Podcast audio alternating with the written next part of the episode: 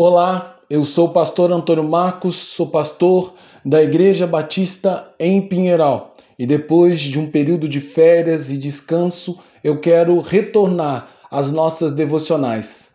Agora, refletindo com você sobre o caminho da fé, o caminho que homens e mulheres fizeram no decorrer da sua história para ter uma vida de fé.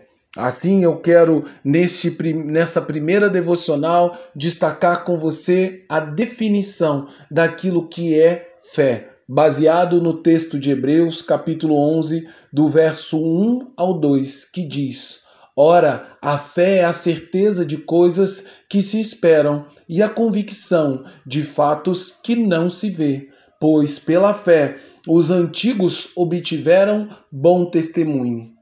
Muita gente no Brasil afirma categoricamente que tem fé. No entanto, muitas dessas pessoas que afirmam ter fé nem sequer sabem o que consiste o significado da palavra fé. O primeiro e urgente requisito, então, para se andar no caminho da fé é entender o significado bíblico dessa palavra, que o autor de Hebreus definiu de forma brilhante como sendo uma absoluta certeza que recebemos das coisas que esperamos. Devemos entender a expressão coisas que se esperam como sendo as gloriosas promessas de Deus às nossas vidas, das quais a salvação e a vida eterna no reino do céu são as principais. Assim, o verdadeiro caminho da fé que somos chamados a percorrer ao longo das nossas vidas neste mundo é o caminho de quem se apropria de todas as promessas que nos foram feitas em Deus por meio de nossa fé em Cristo Jesus.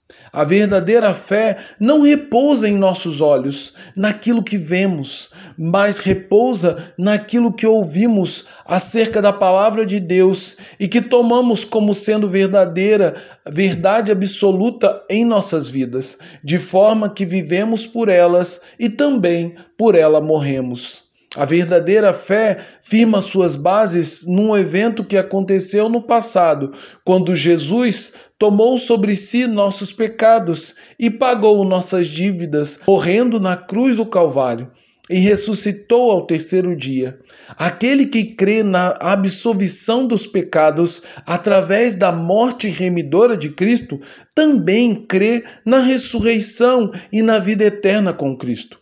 O caminho da fé é um convite para viver com convicção no presente, por causa da obra de Cristo no passado, esperando com paciência e perseverança o cumprimento de todas as promessas de Deus para o futuro.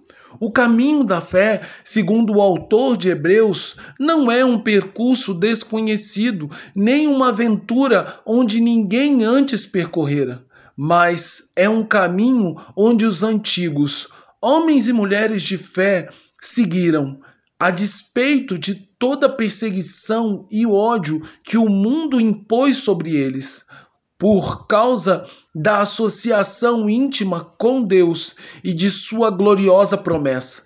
Esses antigos impactaram o mundo por causa de sua fé e dos feitos sobrenaturais que fizeram em nome da fé e da confiança no poder de Deus. Podemos destacar entre eles Abraão, que é chamado de pai da fé, porque é o primeiro de um grande povo que viveu pela fé. E Moisés, que foi chamado amigo de Deus, porque falava com o Senhor como quem fala face a face.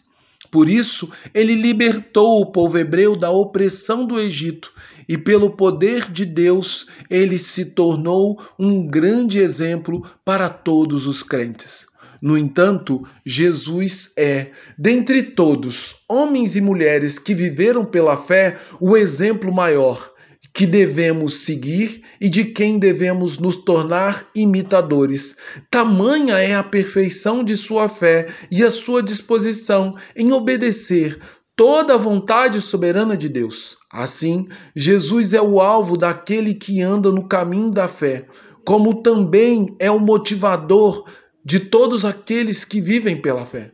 Por isso, eu convido você a aprender o que é a fé na sua essência, por meio de diversas histórias marcantes registradas em toda a palavra de Deus, onde homens e mulheres marcaram a história por conta de sua fé onde a fé deixa de ser apenas uma palavra na boca do descrente para se tornar um novo caminho, um novo meio de viver, segundo as promessas maravilhosas de Deus para as nossas vidas. Assim, a minha oração é que a fé verdadeira possa finalmente florescer no meu e no seu coração, em nome e por amor de Cristo. E assim, possamos marcar a história como Cristo marcou a história. Agora, que o amor de Deus Pai, que a graça do Deus Filho, que o poder do Deus Espírito esteja repousando sobre todos aqueles que fizeram do Senhor o seu refúgio e que depositaram sua fé e a sua esperança no Senhor. Este é o caminho da fé, um caminho que eu convido você a percorrer em nome de Jesus. Amém.